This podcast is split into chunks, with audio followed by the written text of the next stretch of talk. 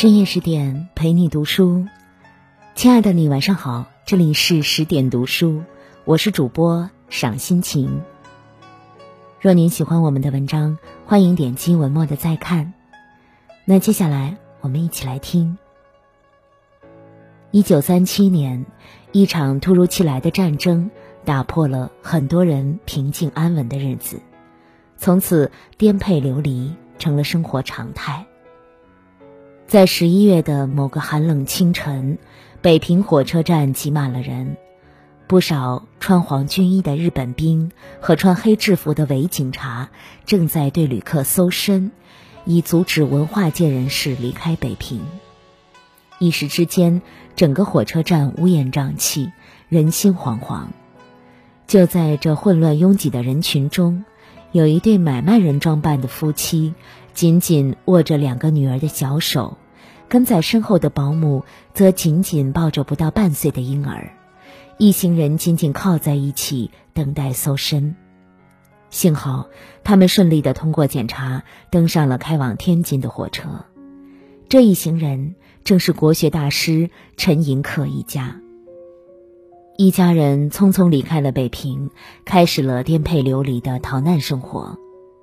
而在这一路上，幸好有妻子唐云打点一切，才使得一家人忙中有序。或许当时的唐云也没想到，在往后的几十年里，自己孱弱的身体竟能突破极限，爆发出无限能量，带着家人跨越一个又一个难关。一突然患病，放弃学业，专心体育事业。唐云出生于广西名门唐氏家族，清末著名爱国将领唐景崧是他的爷爷。幼年时，唐云被过继给长房当女儿，由长房媳妇潘氏从桂林带到苏州抚养。从小，潘氏就教唐云：女子要跳出旧社会的框框条条，好好学习，有知识，将来才能更好的融入社会。更要自强自尊，有独立的经济能力，一来养活自己，二来为国家负责。唐云谨遵潘氏教诲，不仅保持一颗求学向上之心，还养成了乐观坚韧的性格。他从小成绩优异，兴趣广泛，音乐、美术、弹琴等领域均有涉猎，书法和古文造诣更是非同凡响。师范毕业后，唐云很想继续升学深造，但苦于家境贫困，拿不出学费。为了尽快攒够学费继续学业，唐云同时教授几个班次。虽然课业繁重，但只要想到能快点攒够学费，顿时又有了坚持的动力。人生就是这样，当你拒绝放弃，把焦点放在梦想上，倾尽所能去逐梦，便有改变现状的力量。而所谓的幸运，不过是奋力前进的结果。一九一六年，唐云成功的争取到了学校的公费学习名额，在完成学业后，又进入天津女师任体育主任。不安于现状的唐云，后来又进入南京金陵女子大学体育本科专业继续深造。就在此时，突如其来的一场大病，彻底打乱了唐云的计划。你有心脏病，不适合学体育，要静养，避免剧烈运动和过度劳累。医生，真的没有办法了吗？这是历尽辛苦才争取到的机会，我不想就这样终止学业，求求你，帮帮我。抱歉，没有其他办法。不甘心就这样放弃学业的唐云，还想坚持一下，结果被当西医的堂兄郑重告诫：为确保生命安全，你不能再学体育了。迫于无奈，唐云只好放弃学业。不过他无法割舍对体育的热爱，心想：既然做不了文武双全，那就弃武从文。虽然体育学业不能继续，但可以将精力都放到体育教育上。为发展教育事业贡献一份力。回京后，唐云任职于北京女师大，继续从事女子体育工作，编排女子集体舞、集体操，还编了不少体育教材，对体育事业做出了极大的贡献。二，回归家庭，换个位置继续发光发热。一九二八年，唐云与陈寅恪在上海完婚。婚后，陈寅恪继续从事国学教学和研究工作，唐云则在教职岗上继续发光发热。直到后来生大女儿时，又发了心脏病。出于对身体和家庭的考虑，唐云才决定重新规划人生之路。现在身体大不如前，女儿又还小，丈夫的事业在起步，而且他的工作对教育的意义更大，关系到国学文化传承。或许我可以退居二线，一来可以养好身体，二来可以照顾家人，让丈夫专心治学。权衡之后，唐云决定辞去职务，回归家庭，专心照顾家人。但。这又谈何容易呢？一直以来，唐云专注事业，很少管理家务，当家经验可以说是为零。家里上有老人，下有小孩，而且陈寅恪的身体并不比患有心脏病的唐云强，两个病弱之人调理之路更是任重道远。所有问题堆在一起，就像一座无形大山挡在唐云面前。不过，万事开头虽难，但只要有恒心与勇气，就有打破限制的可能。唐云决定一切从零开始，从厨房小白到烧的一手好菜，从中式餐点到西式甜点，从养育女儿到处理家族关系，从女士大教师到家庭主妇，她实现了完美转变。在唐云的努力下，贤内助的角色越当越重要。小家庭变得越来越温馨。婚后的陈寅恪从不管理家事，心无旁贷地投入到学术研究中，而唐云则成了一个十足十的管家婆。罗香林在回忆陈寅恪诗中说：“一九三零年夏天的某个下午，我去找陈老师取回论文，当时师母说陈老师在午睡，让我稍微等等。”结果陈老师从房间里走出来，要和我说话。师母看见后很不高兴地说：“你不是在午睡吗？怎么又起来了呢？午睡就是午睡，睡不着也要休息。”在唐云的严管下，陈寅恪养成午睡、散步的好习惯。在这个小家里，看似陈寅恪是一家之主，实则是唐云在掌家。只要对陈寅恪的身体事业有帮助的，唐云都比较严格。与其他放弃事业回归家庭的妇女不同，唐云的生活并没有传说中的一地鸡毛，而是敢于接受挑战，跨越障碍，最终以一个主妇的角色在家庭中发光发热，可谓是入得厨房，出得厅堂。所以在不了解自己前，不要急着给自己设限。因为人的潜能是无限的。三，颠沛辗转，残躯肢体，怒放生命本色。只可惜天有不测风云。一九三七年抗日战争爆发，温馨宁静的日子随风而逝。为了保护家人，唐云和丈夫决定带女儿们离开北平南下。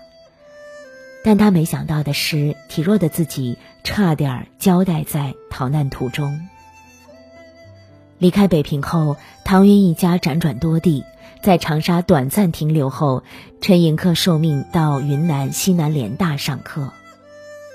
综合分析形势后，他们决定取到香港，经由香港去云南。到达香港后，考虑到云南不适合唐云养病。为了不耽误陈寅恪的教学工作，唐云决定带着女儿们在香港等丈夫回来。彼时香港物价居高不下，只靠陈寅恪单薄的工资支撑开支是远远不够的。为节省费用，唐云不得不带着三个女儿多次搬家。一九三九年五月的某个雨夜，由于过度操劳和奔波。唐云心脏病突然加剧，情况非常危急，但他没有慌乱，也没有悲观，而是吩咐大女儿立刻联系许地山的太太寻求帮助。幸好送院及时，病情得。到控制。躺在病床上，极度虚弱的唐云回忆医生的话：“心脏病人最忌操劳过度，再这样下去，恐怕回天乏术，你好自为之。”心里却想着：“我不能就这样放弃，不能抛下家庭。在信念面前，所有困难都是纸老虎。我一定能康复，一定能一家团聚。”或许是上天怜悯这个坚强的女子，又或者是信念的力量发挥了作用，激发了她身体里的未知潜能。最终，唐云凭着坚强的意志顺利出院。出院后，唐云并没有闲下来，而是带着女儿们继续搬家。抗战逃难期间，每次搬家都是唐云安排料理事务。从打包、捆绑到搬运行李，都亲力亲为。对于那些年的搬家，唐云的女儿们深有感触地说：“我们年纪大了之后，对于搬家有一种恐惧感，因为这是一件非常费力的事。真不知道当时患有心脏病的母亲是如何做到的。”《人生不设限》一书中写道。你我真的无法掌控所发生的事，但我们可以控制自己如何回应。唐云只是一个普通的家庭妇女，但她又不是一个普通的女子，因为她从不给自己设限，对每件事都尽力做到最好。四，厄运接踵，信念之树撑起事业天空。抗战胜利后，唐云一家结束了逃难的日子。生活趋于安定，但就在他们以为苦尽甘来时，陈寅恪的身体却连发意外。在抗战期间，陈寅恪的视力已有下降趋势，右眼几近失明。到一九四六年，陈寅恪仅剩的可视左眼也失明了。对于夫妻俩来说，这是个沉重的打击。陈寅恪变得消沉不已。唐云除了要照顾他的起居饮食外，还要不断开解慰藉他。为了不影响丈夫的教学进度，做好国学文化传承，唐云更要充当助手，帮忙抄录资料、整理教案，可谓是任务繁重。从陈寅恪失明的那一刻起，生活的重担完完全全的压在了唐云身上。但就算再苦再累，唐云依然将生活中的美好告诉陈寅恪，无怨无悔地陪在他身边。苦难并没有将他们分开，而是将他们紧密地连在一起。为了排解生活的忧愁苦闷，夫妻二人经常贺诗，忆过去，瞻未来。日子虽劳累，但夫妻二人却乐在其中。但当人生开始有点盼头时，生活又一次给了他们考验。七十二岁的陈寅恪洗澡时不慎滑倒，从此只能卧床，而此时的唐云也到暮年，周身病痛。在外人看来，两个风烛残年的老人，生活似乎没什么盼头。不过，坚韧到骨子里的唐云并没有放弃生活，而是不断鼓励陈寅恪，让他重燃对生活的期待。